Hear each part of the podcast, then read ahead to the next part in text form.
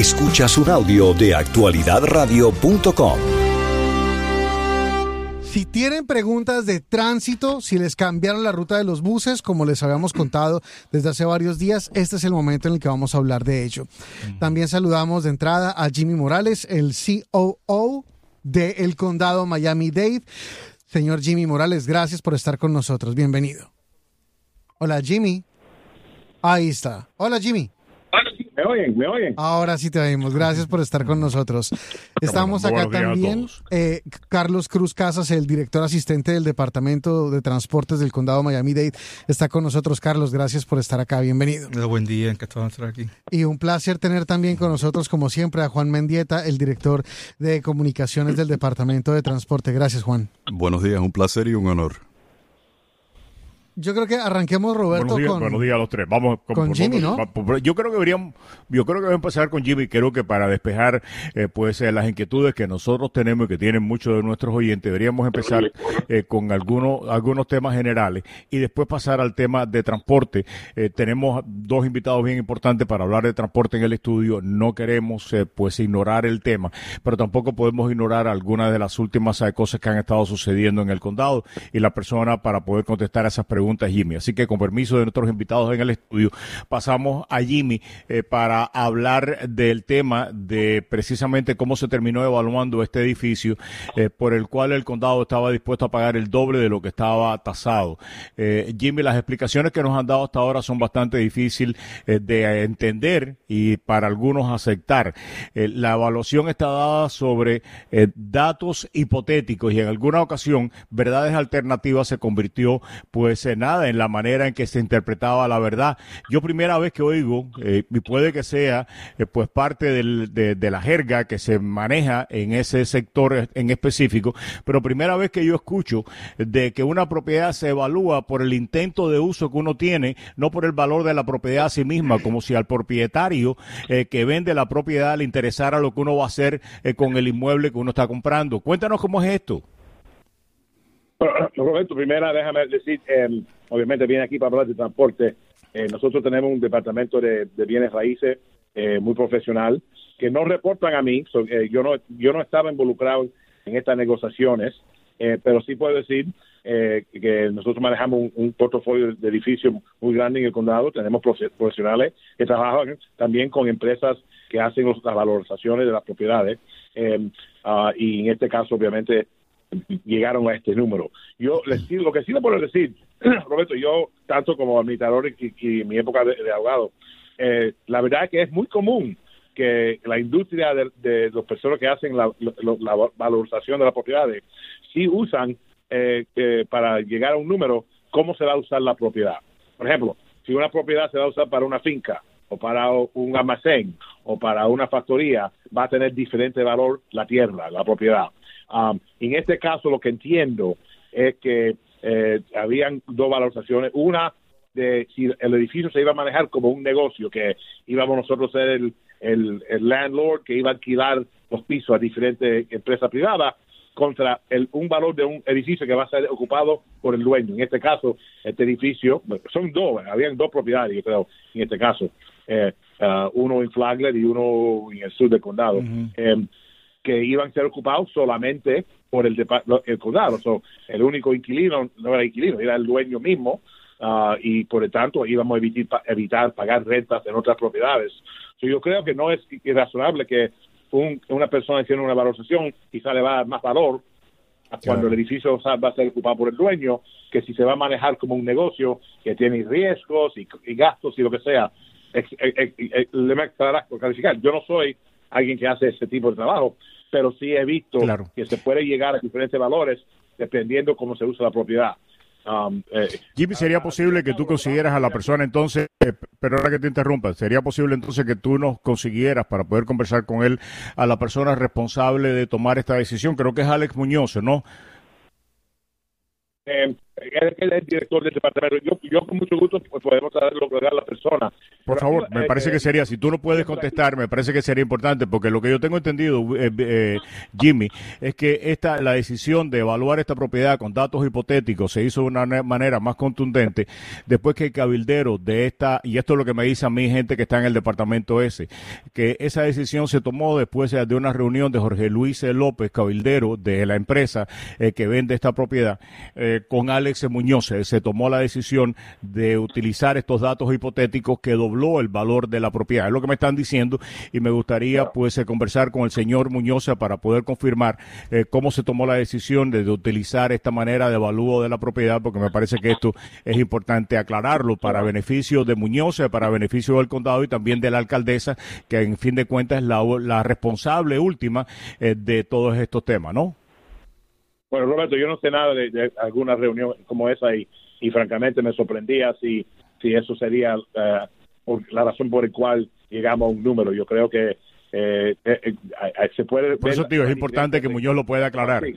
pero, pero una cosa muy clave aquí, que la cosa buena, mira, en un sentido, el sistema político funcionó. La administración trajo una propuesta al condado, a, la comisión, la comisión dijo que no, no eso muy, no, no, queremos pagar ese precio. Ahora vamos, vamos, me imagino, regresar al dueño y vamos a ver qué precio aceptan. Si, si no aceptan menos que este número, entonces el mercado habló si acepta menos, entonces... Yo lo que creo que funcionó fue la prensa, Jimmy, con todo respeto, yo creo que lo que funcionó fue la prensa, sí.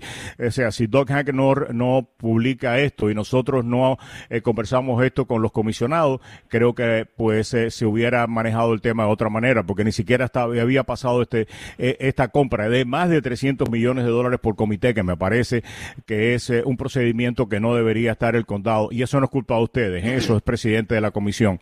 el que toma la decisión de no ponerlo en comité. Me pareció, me parece que todo el proceso es bastante cuestionable, porque una compra, una inversión de más de casi 400 millones de dólares por el condado, que ni siquiera se discuta en comité, es eh, preocupante. Y repito, eso no tiene nada que ver ustedes con eso, es el presidente de la comisión, pero son cosas que hay que abordar. Roberto, un, un punto muy importante. Nosotros también estamos buscando propiedades que sean en un sentido única, porque tenemos que, estas son propiedades grandes, edificios grandes, nosotros queríamos, el, objetivo aquí era traer el gobierno más cerca al, al, pueblo, una, un centro del condado en el parte oeste del condado, donde ha habido mucho crecimiento para que la gente no tenga que venir al downtown, en el sur del condado.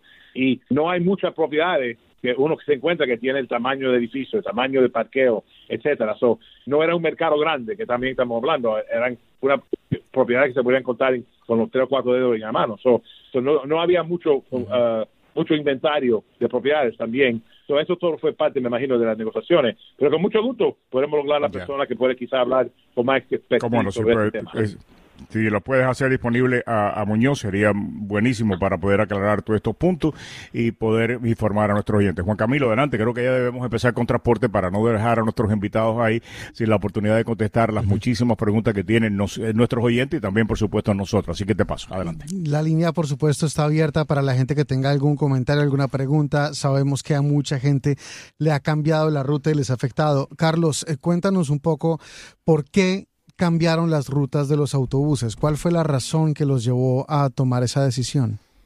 Ah, sí, muchas gracias, muchas gracias por estar aquí. Eh, bueno, estamos aquí por los usuarios, los usuarios de transporte. No sé si se ha dado cuenta, pero Miami-Dade County como condado ha cambiado mucho en los últimos 40 años, pero lo único que no ha cambiado es nuestro sistema de transporte. una de las personas, cosas que estamos mirando bien a, fondo es cómo podemos desarrollar un sistema que es más, you know, que responde más a las necesidades del día de hoy. Eh, no fue algo que se hizo del día a la mañana, de la noche a la mañana, ¿verdad, Juan? Hicimos algo que eh, primera vez en la nación, en el cual nos, hicimos partners o colaboramos con una autoridad, una, ¿cómo se llama eso? Una, un, con Transit Alliance, que son advocacy, personas de, citizens que están aquí trabajando en Miami-Dade County, para evaluar cómo viene desde los usuarios la necesidad de cambiar. Es un sistema que se hizo primero en la nación, trabajando con usuarios desde principios de 2018, con muchas comunicaciones, muchas reuniones, mucho feedback de los usuarios para ver cómo podemos hacer el sistema de transporte mejor. ¿Por qué? Se llama Better Bus Network, una mejor red de autobuses. ¿Por qué? Porque pensamos que realmente para mejorar nuestro sistema necesitamos una base más fuerte donde podamos construir mejor. Eh, fue, eh, Juan, si me, me corrige aquí, pero fue un esfuerzo bien grande de, eh, colaboración con los usuarios los últimos cinco años. Sí, fue enorme, fue histórico. hubo muchas reuniones comunitarias, em, hubo mucho proceso de feedback con encuestas, em, con presentaciones, etcétera. lo que queremos decir es que esto es la versión 1.0. seguimos escuchando a las inquietudes, a las preocupaciones de la ciudadanía vamos a hacer ajustes donde es necesario. Eh, esto es un proceso que va evolucionando. Como dijo muy bien eh, mi colega Carlos, em, el sistema de bus no se había cambiado desde los años 80 durante un periodo de que la población ha crecido eh, el triple, eh, la empresa, la vivienda, etcétera, y las rutas seguían iguales. Incluso había mucha duplicación en muchas carreteras, habían tres o cuatro rutas que servían a esas carreteras, y esto es básicamente para optimizar el sistema de buses. Se ha hecho en muchas otras ciudades eh, a través de, de la nación. Nosotros colaboramos con la Alianza de Tránsito de Miami, un grupo de ciudadanos que habían estado abogando por muchos años para mejorar el sistema y así llegamos a hoy. Eh, esto se lanzó el 13 de noviembre, así que estamos al mes incluso. Eh, hoy es el aniversario del mes. Eh, pero es un proceso que sigue. La alcaldesa le interesa mucho escuchar del pueblo. Así que en las próximas semanas, próximos meses, vamos a hacer algunos ajustes donde necesario.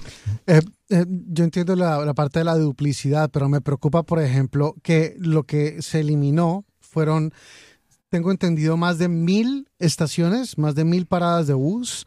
Eh, y los testimonios que hemos tenido desde hace un par de semanas es gente que nos dice, ya una de las estaciones que me eliminaron es a la que yo caminaba y la, la que ahora me queda más cerca es a 20 minutos. Entonces ahora ya no tengo que caminar 5, ahora tengo que caminar 25 minutos para tomar el autobús. O sea, me cambiaron absolutamente o las horas a las que tengo que entrar a clase, o la hora a la que tengo que entrar al trabajo, o, ¿qué, le pueden decir a, esa gente? Sí, sí. bueno, este, está bueno empezar con, la manera en que el rediseño que se ha hecho no solamente aquí en Miami-Dade County, pero a través de la nación, tiene tres objetivos. Right? El primero es aumentar la frecuencia y la confiabilidad para mejorar el tiempo de viaje es bien vital que entendemos que el tiempo de viaje comprende de sí caminar a la estación de buses y la frecuencia de los vehículos, pero también eh, tenemos rutas donde no cumplíamos nuestro estándar de separación entre, entre paradas donde, rutas donde habían paradas cada 250 pies. Imagínense entonces el bus ah, eh, arrancando y parando cada 250 pies, nada. O sea, sí, tú caminabas menos, pero últimamente en, el transcurso del viaje todo el mundo se retrasaba. lo que estamos haciendo ahora es eh, volviendo a nuestra parte estándar, donde entonces separamos cada un cuarto de milla que es nuestro, nuestro valor estándar para la separación de buses. Es así, y aunque caminemos un poquito más, eh, el, tiempo de viaje es mucho más rápido. Y fue una de las preguntas, Juan, que me acuerdo que en la entrevista al principio se le preguntó a todos los usuarios, ¿podrías caminar un poquito más si, si, si significa que tu transporte va a ser más rápido? Eso es una de las preguntas que tenemos y sí, estamos mirando eso en, en, consideración con, con, cómo estamos mejorando. El otro objetivo era para acercar las rutas de buses con, a más personas. Y sé que entendemos que hemos separado las paradas, pero hemos creado una, un network, una, un sistema grande de rutas de alta frecuencia rutas que corren cada 7 minutos y medio, cada 10 minutos, cada 15 minutos, todo el día, todos los días. Imagínense entonces la frecuencia, la oportunidad que personas tienen de, de tener más opción y llegar más lejos. La manera en que miramos el sistema de transporte es la combinación del tiempo de caminar desde su punto de origen a la parada y el tiempo que transcurre el, el, bus, más también el tiempo de espera. A reducir el tiempo de espera y acelerar el transporte, personas pueden llegar mucho más lejos en cuestión de 45 minutos. Vamos a darle chance más adelante a nuestros oyentes de que participen sobre esto, porque estoy seguro de que muchos van a tener muchos comentarios sobre cómo les han cambiado los tiempos y si ahora llegan más rápido o caminando incluso un poco más. Pero eh, sabemos que Jimmy no tiene mucho tiempo y, y por eso quiero aprovecharlo. Jimmy, eh, Tú has estado en el condado desde hace mucho tiempo, ah, en Miami Beach, conoces muy bien eh, lo que es el transporte y nuestras necesidades. La sensación que yo tengo eh, es que la gente no ve el transporte público como una alternativa. La gente usa el transporte público cuando de casualidad le sirve pero yo no sé qué tanto sea estratégicamente para el condado una opción, porque la sensación es nosotros no tenemos transporte público. Bueno, mira, yo creo que la, queja por muchos años del sistema de autobuses fue que se tiene que esperar media hora o más para tomar el bus y, y no se recuerda hace un par de años el, el manejo de una serie de artículos de personas que toman hora y media, dos horas con tres autobuses para llegar a su trabajo. El concepto aquí era de tratar de crear un sistema que, se, eh, que con la frecuencia uno puede llegar y si le falta una eh, guagua, llega la próxima 15 minutos. Eh, puede eh, tener la frecuencia, también como dijo Carlos, nosotros fuimos de tener servicio eh, regular ah, que accesa a 380 mil personas, ahora más que 80 mil personas. estamos tratando de traer un sistema con mejor servicio, mejor frecuencia a más personas que dependen sobre eso. Un punto que no creo que Carlos dijo es que ahora con el nuevo sistema casi 60% de los hogares que no tienen carro, que no tienen automóvil, ahora están servidos por el sistema. Las personas que sí dependen mucho más que nada. Pero con todo eso también eh, estamos haciendo dos cosas. Número uno, estamos tratando de trabajar ahora de eh, colaborar mucho con las ciudades, porque muchas ciudades han creado los trolis, que eh, Miami Beach, Hialeah, Doral.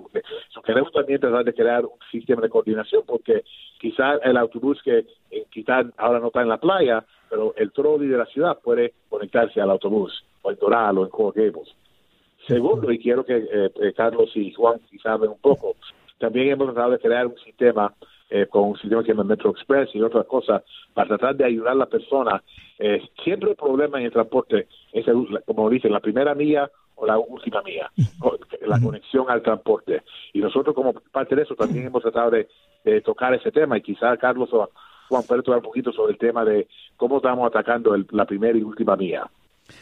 Vamos a abordar eso después de esta breve pausa. Vamos a preguntarle a Carlos Cruz Casas, el director asistente del Departamento de Transporte, y a Juan Mendieta, el director de comunicaciones, sobre este asunto y vamos a darle chance a nuestros oyentes para que les hagan directamente sus preguntas. Estamos con los funcionarios de transporte del condado Miami-Dade. Si tienen preguntas sobre transporte, este es el momento de hacerlas. Em, antes, despedir a, a Jimmy Morales, el CEO del condado. Gracias por acompañarnos, Jimmy.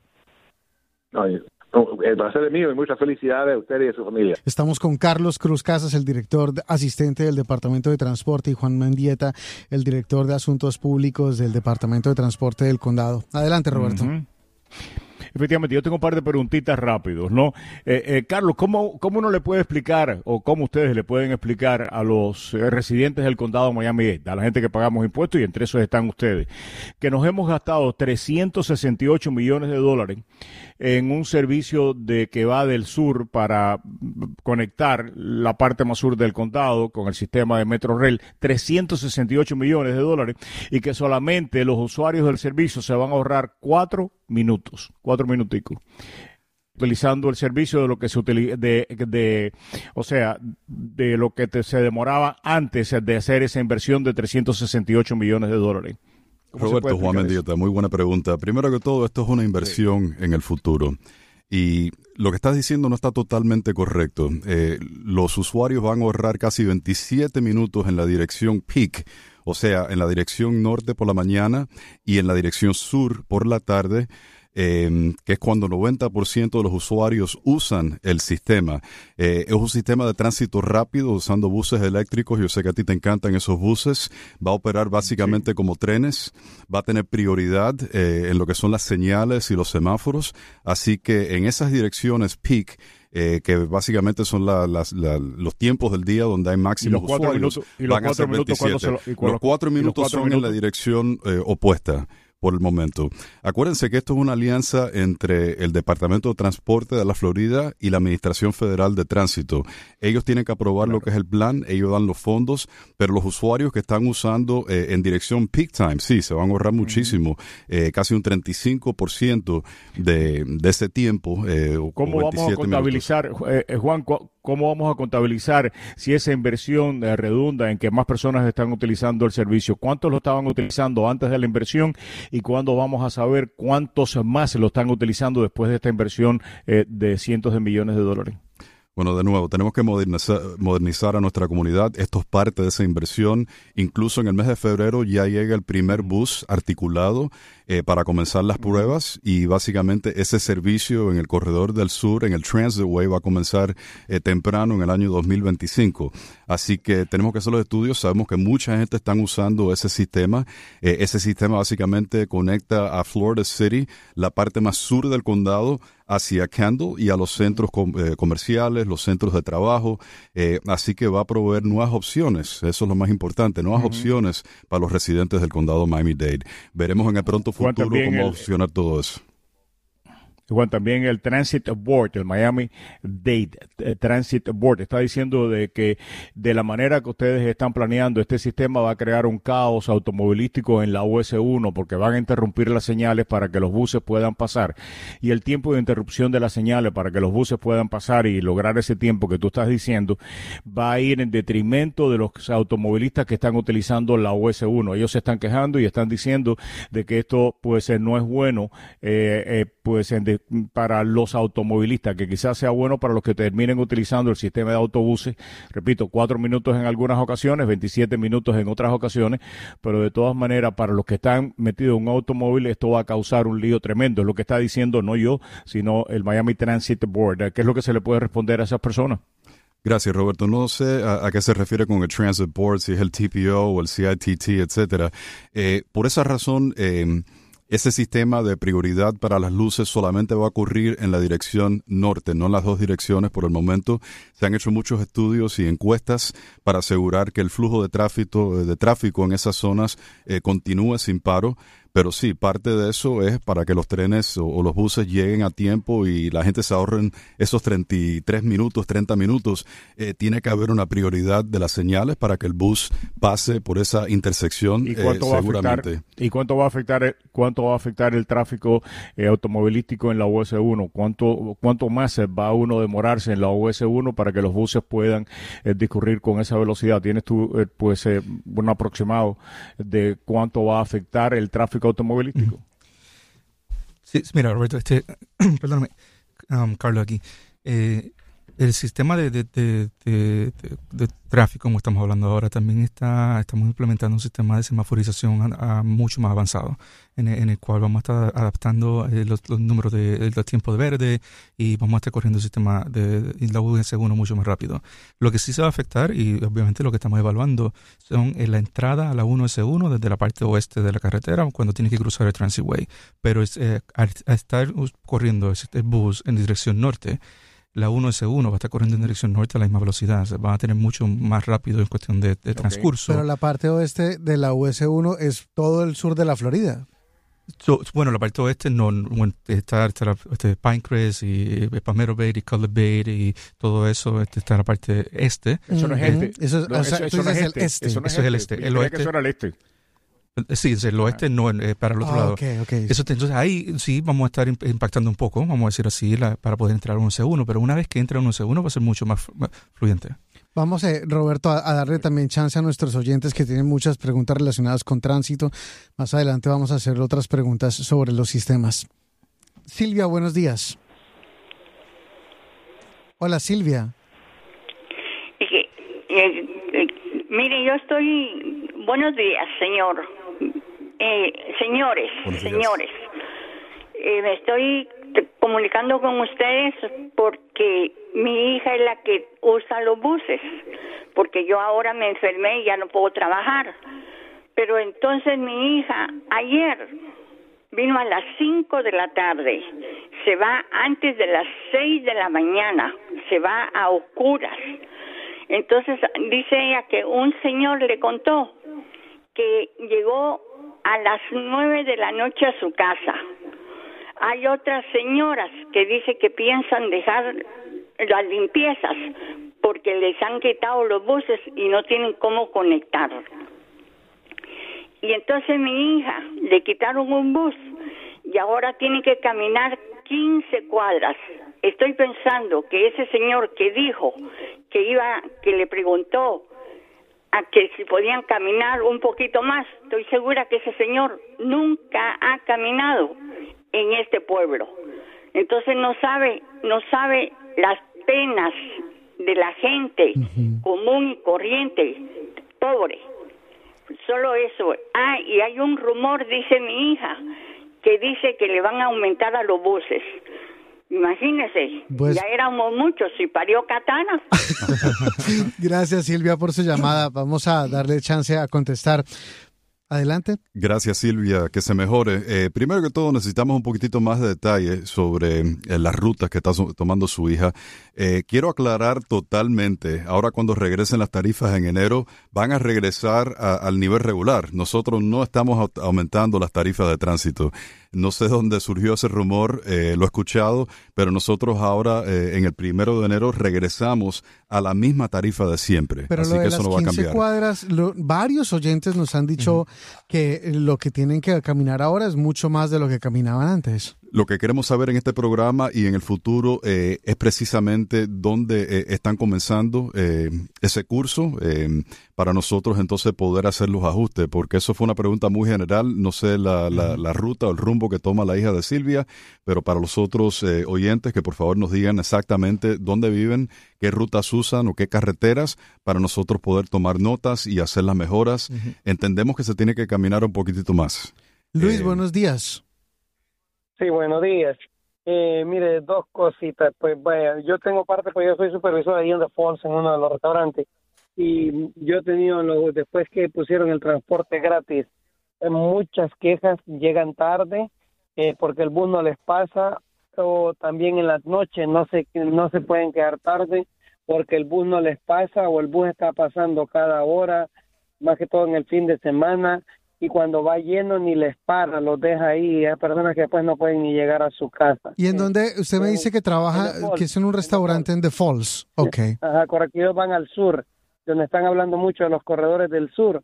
Yo estoy teniendo muchos problemas con el personal porque... Bueno, y eso es, The Falls es pegado a la US One, o sea, esta gente debe Correcto, salir por la US correcto. One hacia el sur. Correcto, van, van camino a Homestead, Calder Bay, toda esa parte del sur. y Ujú. que con los cambios les ha afectado enormemente, pues, y está afectando seguramente a varias compañías porque, eh, pues, o sea, si ya van de 10, 11 de la noche, en, en fin de semana, ni les pasa, si les pasa va lleno y ni les para. ¿A usted le ha afectado su negocio?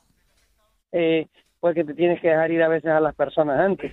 Claro, claro. Entonces está, está afectando, pues en el, todo el que anda en bus está afectando desafortunadamente. Y otra también queja que yo también he escuchado con gente pues que yo me muevo bastante, es en la gente que va a Miami Beach, a las que van por el, el bus que va a Erlington de Miami Beach por la 41 a- hacia el aeropuerto. El, había un bus que paraba en Erlington y luego iba al aeropuerto. Ese bus ahora va directamente en el freeway hasta el aeropuerto, a la estación del aeropuerto, pero por las tardes igual pierden media hora en el tráfico. En cambio, si parara ahí en Erlington, esas personas ahí mismo tienen acceso a coger el tren al norte y al sur y, y, y, y- no pierden esa media hora yendo hasta el aeropuerto, a la estación del aeropuerto, que antes ese bus paraba en, la, en, en, en Erlington. Y también les está pasando cada hora, que son un montón de personas, pues señoras que van a limpiar apartamentos, casas en Miami Beach, y les está pasando cada media hora o cada, perdón, cada hora, a veces más, y cuando ya viene lleno los que están a la altura de Alton Row, ya no les para el bus, se va Claro. ya no les ya están llenos. si el bus viene lleno, ya no, ya no les para. Gra- gracias eh, por, por su llamada, Luis. ¿Qué tenemos para decirles? Carlos, Juan. Bueno, bueno, empecemos con la última, ¿no? Me parece bien interesante este, cómo estamos mirando el sistema de transporte en la parte de la playa y cómo están estos sistemas de buses. Eh, eh, una cosa que es vital es saber la hora también en que todo esto está pasando. Una de las maneras más importantes que, que hemos estado a- eh, eh, mejorando el sistema es haciendo un sistema que es mucho más frecuente todo el día, todos los días. La ruta 100, que va desde Downtown Miami hacia la playa, ahora corre cada siete minutos y medio. Cada siete minutos y medio ah, durante todo el día, todos los días y bien frecuente sábado y domingo.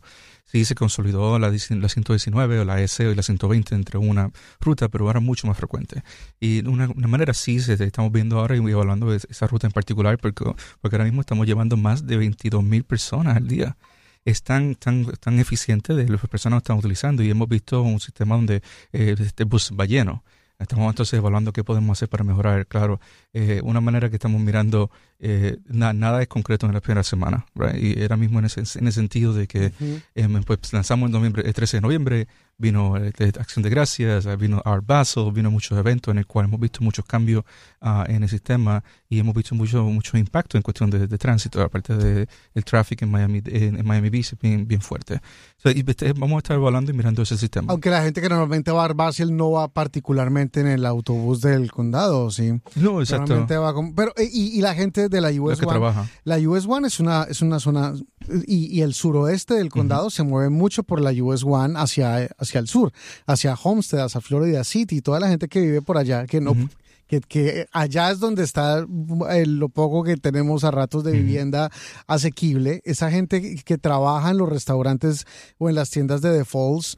O sea, este señor que trabaja en The Falls seguramente es uno de muchos negocios que se nutre de la gente del sur.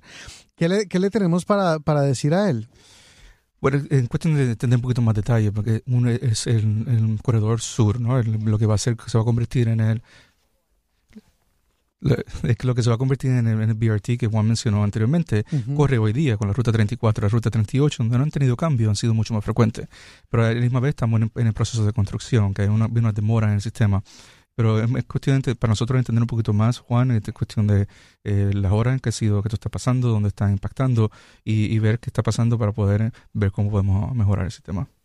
Exactamente. Es importante destacar que el sistema de tránsito de Miami-Dade diariamente eh, tiene más de 250 mil usuarios. O sea, nosotros movemos a más personas en el sistema de tránsito que el aeropuerto y el puerto eh, combinado. Así que sabemos que hay una gran necesidad, por eso estamos tratando de mejorar el sistema para tener más capacidad en el sistema para mover más personas. Eh, así que de nuevo, estamos tomando nota. Eh, detalles son importantísimos. Hora del día, eh, zona del condado para nosotros. Yo estoy tomando notas aquí para nosotros regresar y planificar esas mejoras en el pronto futuro. por acá tenemos un oyente que nos escribe por Instagram, Denis, dice Juan Camilo, la cuestión de las paradas sin shelters es abusiva, con el clima, el calor, la lluvia que tenemos acá, la gente parada muchas veces al sol y al fango. ¿Qué, le podemos decir a ellos? Acá no, yo me acuerdo que una vez nos inauguraron una estación de autobús en Jayalía con aire acondicionado. Estuvo el alcalde de Jayalía, fueron los comisionados, el alcalde del condado, todo el mundo felices. Y no, este es el primero de un montón de estaciones con aire acondicionado y nunca nos volvieron a dar otra estación con aire acondicionado. Muy buena pregunta. Eh, entendemos eso. Eh, nosotros incluso este año, en febrero, eh, inauguramos un nuevo sistema de, paradas que tiene estructura, que tiene techo, que protege a las personas de los elementos. Fue el mismo día que inauguramos los buses eléctricos. Incluso en el ayuntamiento del condado hemos construido a esas nuevas paradas con asientos, con techos, etcétera pero lo que tiene que entender el pueblo que en, todas las carreteras no hay la capacidad, el espacio en las aceras de crear lo que es una cubierta eh, y un parador con asientos, etcétera. En algunos casos simplemente es la parada con el poste, etcétera. Eh, pero en este momento estamos tratando de crear nuevos eh, sistemas, nuevas estructuras para crear más paradas con techos y con asientos, pero queremos decir que no es posible en todas las paradas por el tamaño de las aceras y de las calles. No, no, muy bien, muy bien. Como dijo Juan, hemos diseñado una parada con techo que ahora cabe en un espacio mucho más chico, en un espacio mucho más pequeño. En nuestras aceras, usted ha caminado, yo camino por Miami-Dade County y hay aceras que son de 4 o 5 pies. Esta es una producción de actualidadradio.com.